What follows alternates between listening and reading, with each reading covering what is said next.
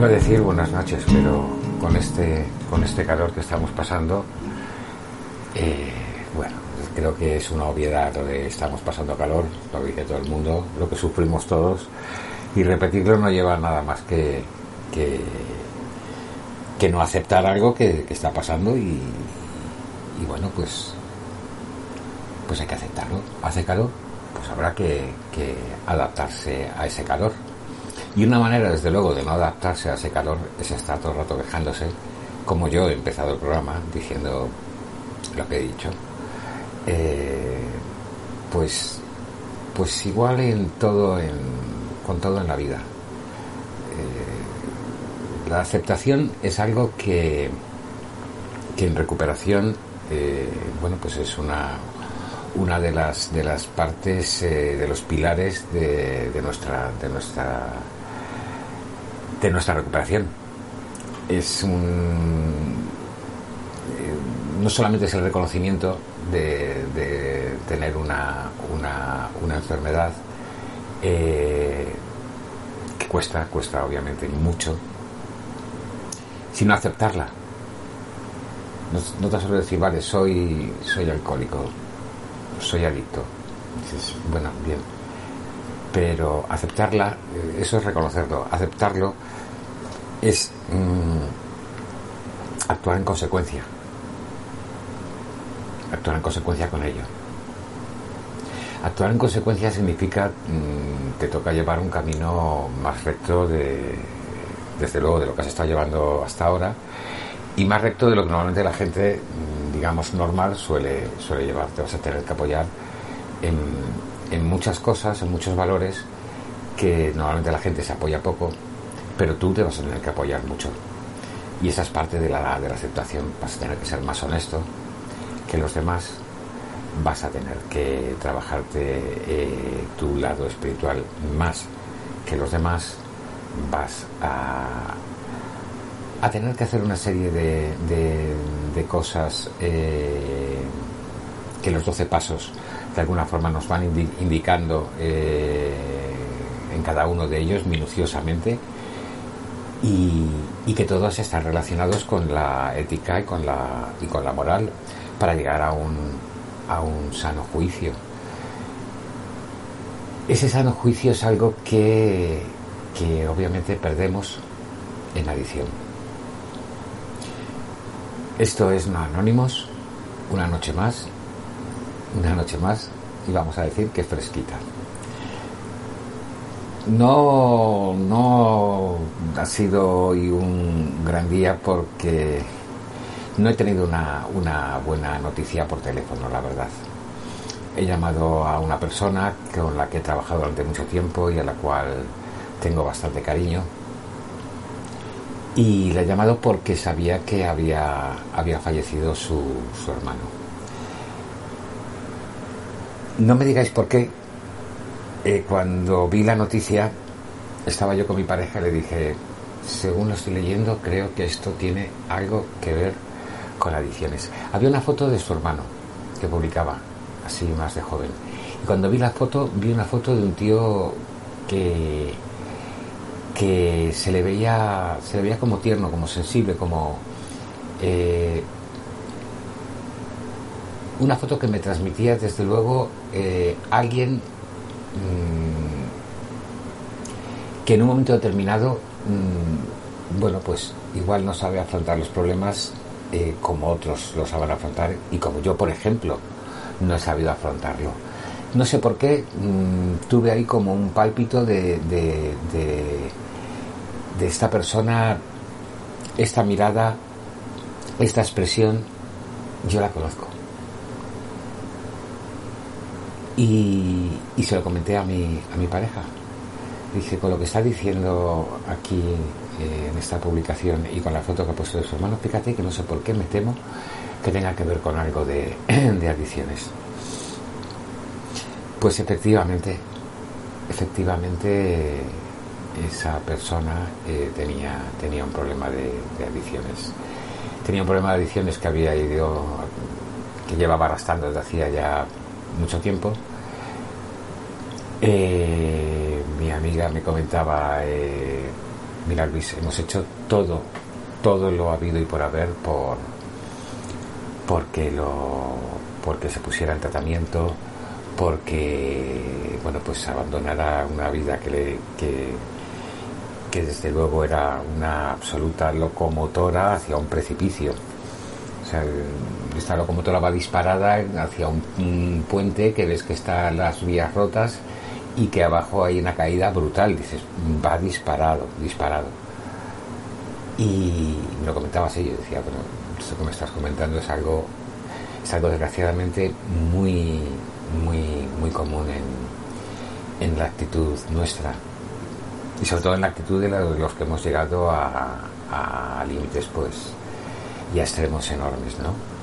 Eh, con nuestra edición eh, me decían no es que ya pues eh, nos había dado atisbos de, de, que de, bueno de, suicidarse y claro yo también pensaba yo un año y pico antes de, que me ingresara en el hospital eh, solamente pensaba en el suicidio. Este fin de semana, de hecho, cenando con una amiga en recuperación, una grandísima amiga, casi mi hermana, eh, me decía, me decía lo mismo, decía, yo sin, sin, llevar ni muchísimo menos el tiempo que tú llevabas, en el poco tiempo que cogí la edición, mm, los últimos días hasta empezar el tratamiento y, y, bueno, empezar pues mi recuperación, solamente pensaba en mañana me mañana me voy, a, voy a, pasarme tanto esta noche que mañana no amanezco. Porque ya no puedo más y no puedo más con este sufrimiento de despertarme y saber que ya está mi cuerpo diciéndome tienes que tienes que hacer lo que sea por conseguir la sustancia. Tener la sustancia para saber que en un momento determinado mm, que va a ser según la, la, tengas eh, empezar a consumirla y así hasta acabar por la noche queriéndote morir porque tampoco puedes descansar. Y, bueno pues pues los dos los dos hablábamos de esa de esa tremenda tremenda cárcel. Eh, bueno pues ese círculo vicioso ¿no? de, en el que te metes que no es un círculo vicioso como tal es, es entrar en bucle no sé por qué ni siquiera he dicho círculo vicioso es un bucle en el que en el que eh, tu cabeza no da más de sí. Lo único que quieres es eh, conseguir la sustancia para consumir la sustancia y en un momento determinado mm, piensas que esa sustancia te va, va, a acabar con todo tu sufrimiento, porque tu sufrimiento en realidad es cuando no tienes la sustancia. Y tu sufrimiento mayor es cuando te das cuenta de que eso es así. Y cuando te das cuenta que es que no puedes vivir sin ella.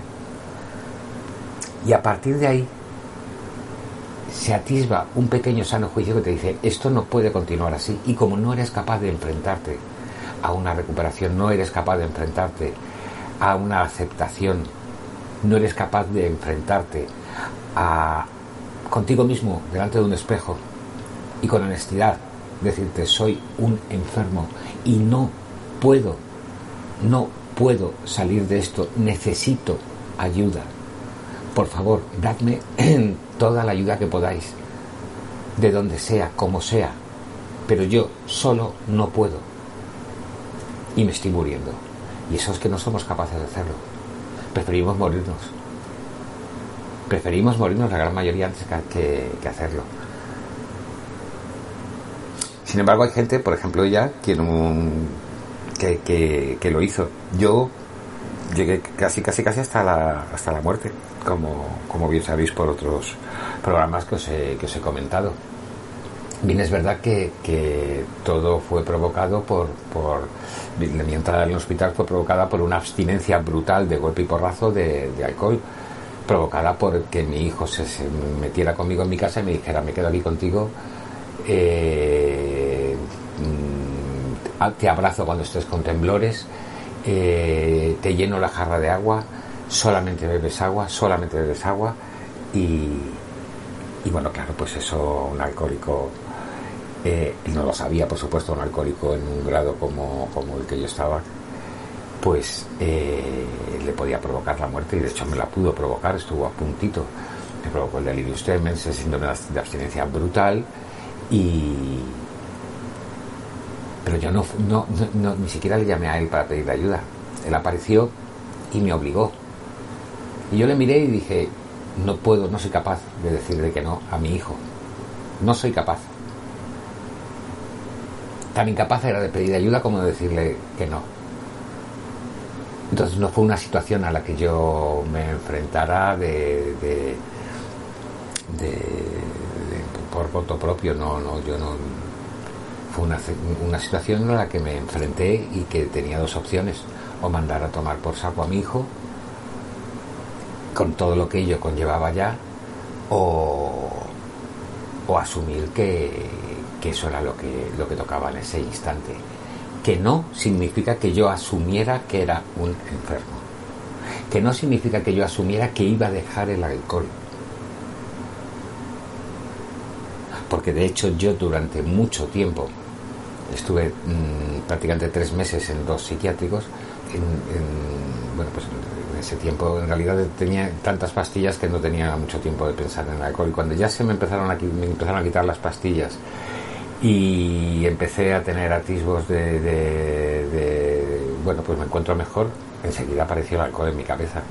Y en medio, en el viaje de, uno de los del segundo psiquiátrico al centro de recuperación en el que estuve luego ingresado tres meses, en una parada, ya lo he comentado, en una parada que, hizo eh, la persona, que era un amigo mío, el padrino de, mi hija, con mi hijo en el coche, dijo, vamos a comer aquí en este restaurante, os invito yo dije voy al baño me fui al baño, pero no me fui al baño, me fui a, ¿Dónde está el baño? Ahí al fondo. Me fui a la barra y me iba a pedir un vino doble para meterme en la cruzeta y notar de nuevo esa sensación. Y no pude hacerlo porque vi que mi hijo se había levantado y me estaba mirando. Y en esa paradiña que yo hice así como para pedírmelo, eh, hice, perdón, el baño está por aquí, ¿no? Sabía perfectamente de dónde estaba. Y entré en el baño maldiciendo que no podía que no podía beber porque no podía beber delante de, mi hijo pero yo deseaba con toda mi vida en ese momento seguir bebiendo. Lo que os quiero decir es que la enfermedad es tal la enfermedad es tan tan tan grande tan grave que no te hace ver no te hace ver la realidad de las cosas por eso insistía antes en el tema de, de, aceptación. Y la aceptación es un punto y un paso muy, muy, muy, muy difícil de dar. Esta persona, desde luego, no dio ese, ese paso. Esta persona, mm, como suele ocurrir con la gente que, que se suicida, no es que quieran eh, dejar de vivir, yo no quería dejar de vivir, yo quería dejar de sufrir. Quería dejar todo ese sufrimiento que era ya mi vida. Que una cosa estaba muy ligada a la otra, pues sí. Pero pero que prevalecía el dejar de sufrir, sí, porque luego al final no, no, no, no tuve los reaños para, para coger y suicidarme. No tenías, no tenía narices para hacerlo. Eh, lo pensaba, además de qué manera me suicidar, pues, pues mira, la mejor forma me compro una pistola y dice, pues no tienes dinero ni para Tetabricks ahora mismo, si es que se lo tienes que andar pidiendo a tu madre, que has vendido tu colección de discos, que estaba vendiendo todo lo que tenía en mi casa, que tenía una casa eh, maravillosa y que se estaba quedando vacía porque iba vendiéndolo todo solamente para conseguir vino. Solamente, solamente, solamente para poder beber y consumir continua, continuamente. No había más no había más en mi, en mi, en mi cabeza. Y entonces no puedo conseguir una pistola, porque es que lo de ahorcarme tenía la posibilidad, porque tenía unas escaleras en mi casa y de caracol y tenía cuatro pisos de altura. Digo, es que aquí me puedo ahorcar.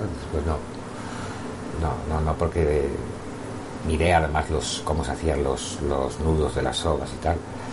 Y en mi cabeza me parecían las imágenes de Buster Keaton y demás, así como intentando suicidarse y que se.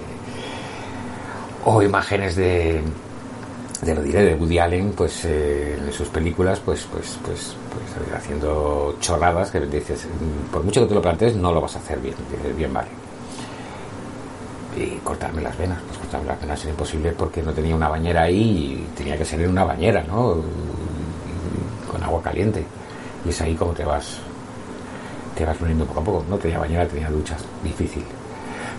Con pastillas, pues ya sabes que las pastillas eh, te las tomas y luego de repente mm, alguien aparece o tú tienes un atisbo de sano juicio, te intentas levantar, llamas por teléfono, lo que sea, y, bueno, pues lo, todo acaba en, en, ese horrible lavado estomacal. Dicen que horrible, porque yo no he sufrido nunca una de estas de estos conatos, pero sí he conocido a gente que, que, lo ha intentado de esa forma y que luego al final, pues eso es, que es horrible, te meten en los tubos, te, hacen vomitar, lo pasas fatal, en fin, no, no. Y, y luego quedaba otra solución, y tirarme desde la altura. Yo miré el cuarto piso donde yo estaba, pero es que no era un cuarto exactamente, porque tenía unas alturas muy raras, no era no eran dos metros y medio las últimas partes de la casa y uno de los pisos estaba medio mm, soterrado. Entonces dije, desde aquí tampoco puedo. Y luego aparte yo tenía vértigo. Entonces era como que, pues tampoco, tampoco va a ser esto. Y, y la única manera que veía factible de, de, acabar con mi vida, que lo tenía también en mi cabeza, es pues sigue así como estás, porque de aquí a nada te va a dar algo y fuera. Para un alcohólico la verdad es que no es lo mismo que para un heroinómano que con una sobredosis pues sabes que te vas a... Eh, con otras drogas también pasa, pasa lo mismo. Con el alcohol puede llegar a pasar, pero es muy raro. Es muy raro. Una muerte por intoxicación etílica se dan, se dan, pero, pero son las menos. Normalmente puedes entrar hasta en coma o lo que sea, pero no, no, no te mueres. Este hombre, sin embargo, decidió hacer algo que, que a ella eh, le decía que la estaba martirizando terriblemente. Que en su cabeza solamente aparecía él tenía que haber hecho algo, siempre puedes hacer algo. Y claro, yo le he comentado, mira, mm, esto es algo que no, que no, que nosotros sabemos perfectamente eh, el final de un adicto ya lo he comentado antes, cárcel, hospital o muerte. Y ya está, se acabó, no hay más, no hay más. Entonces, eh, era una decisión que había tomado él. Y que la enfermedad está tan, tan grande, tan grande, tan grande, que por eso se ha puesto antes el ejemplo de todo lo que a mí me ha pasado, que es la única manera que yo tengo de entender en realidad a, un adicto. Y que de alguna forma es la gran ventaja que yo tengo a la hora de hablar con gente porque habiendo tocado el fondo que yo he, que yo he tocado, que ya es difícil tocar ese fondo, que hay más también, por supuesto, eh, y salir de ello y, estar ahora como, como, estoy, poder contarlo y verme físicamente, pues, pues que, que, bueno, me cuido mucho, nado mucho, eh, hago mucho deporte, entonces he cambiado, he cambiado radicalmente, ha cambiado mi cabeza, ha cambiado, ha cambiado todo. Eh, bueno, pues, pues yo puedo entender, puedo entender perfectamente a esta persona que está en el momento mm, más eh, terrible y que te mira como me ha pasado en, reuniones salir con alguien que de repente me dice es que te veo con una serenidad y yo lo estoy pasando fatal, por, lo estoy pasando fatal, por favor, recomiéndame algún sitio tal, no sé qué. Y cuando yo le miraba le decía, pero tú tienes de verdad la férrea voluntad de, de dejarlo. Sí, sí, sí, sí, sí, sí, sí, sí, yo quiero dejarlo, yo quiero dejarlo cuando me decía sí, sí, sí, sí, sí, sí, sí, con la, con la cabeza me estaba haciendo no, no, no, no, no, no, no, no, no, no, no, yo sé que tengo que poner, que tengo que hacer algo, pero, pero bueno, tengo que hacer algo para parar esto, pararlo hasta un punto. Yo os he comentado también en más de una ocasión que en realidad esta es una, una, una enfermedad eh, crónica, degenerativa e incurable. Eh, por ahora no existe una cura, no existe una pastilla que te tomes y que dejes de se acabe se acabe ese, ese carácter adictivo que tenemos y se nos queda ahí aunque pase mucho tiempo, muchos, muchos años sin consumir y tal, no sé qué, siempre, siempre, siempre esté, esté ahí. Eh, puede estar muy soterrado, muy abajo, muy al fondo y apenas casi que eh, lo, tengas en, en, tu cabeza, pues porque, porque ya tu vida se ha, se ha moldado y se ha hecho a una nueva forma de a una nueva forma de, de, ser, a una nueva forma de estar, de ser y estar.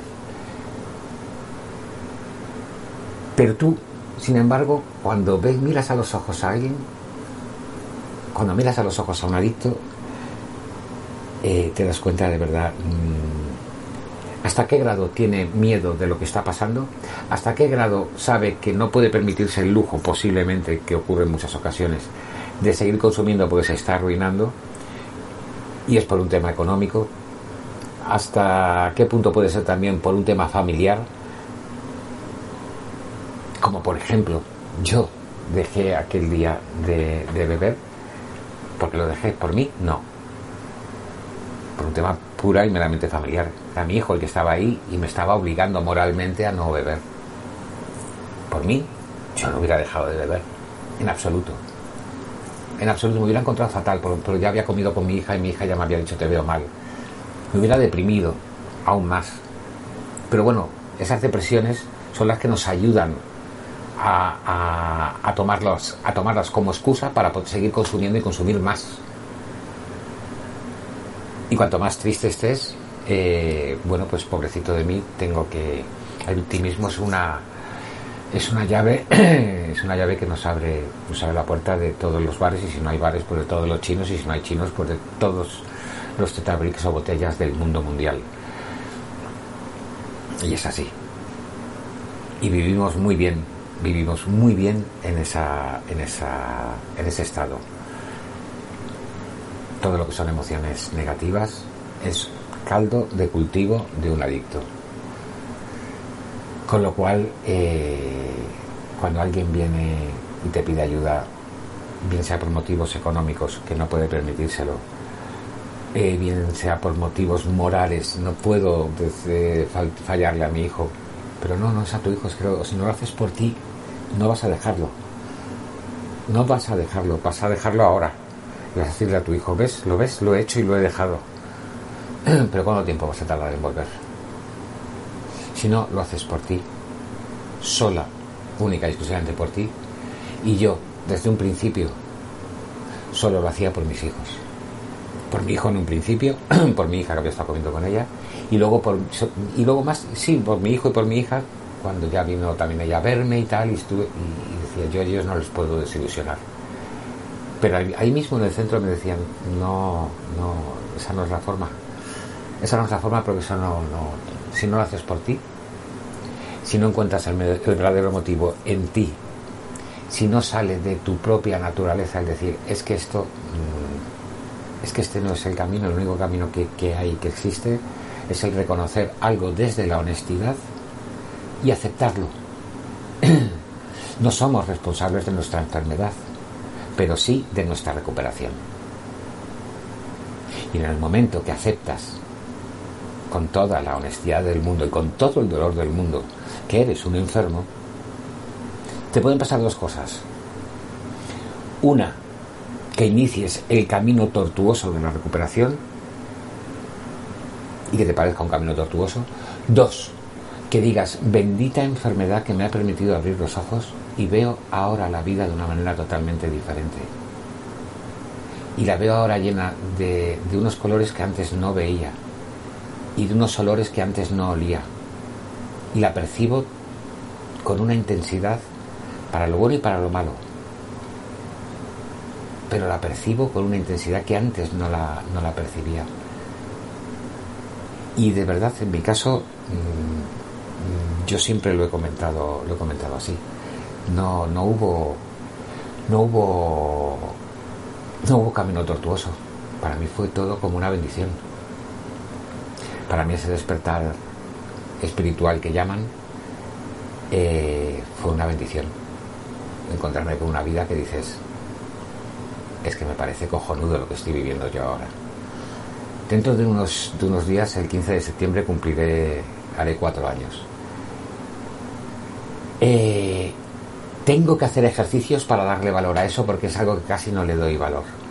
Y en realidad, mm, dices, tiene, tiene, tiene mucho valor. Tiene mucho valor porque me, reúno con, con, compañeros en las salas y hay muchos, muchas recaídas. Y hay, y hay casos en los que las recaídas pues llevan a,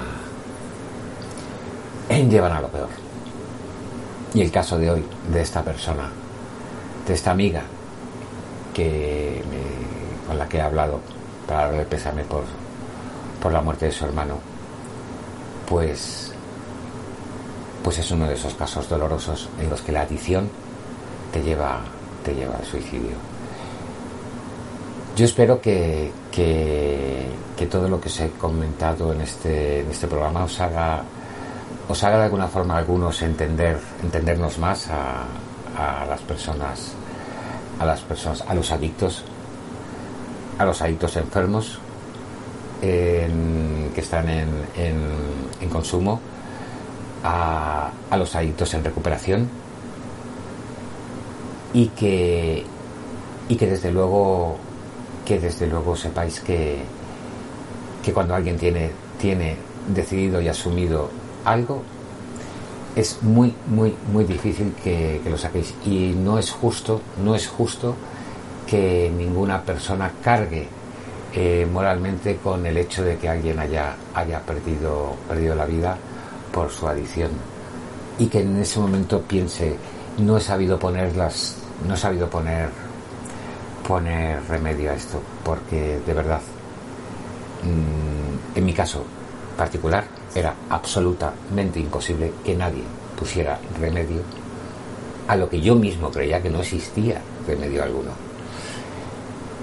Muy buenas noches a todos, muchísimas gracias al Padre Ángel, muchísimas gracias a la Iglesia de San Antón, Mensajeros de la Paz, CLM Activa, eh, Jesús y, tantos, y tanta gente de, mensajeros y tanta gente que me apoya en mi recuperación.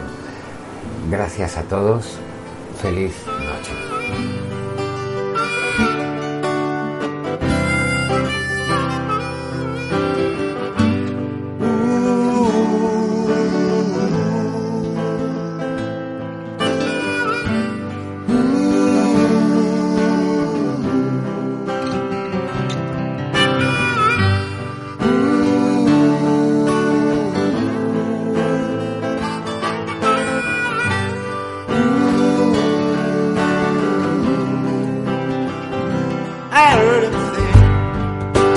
mama, take these bag off me.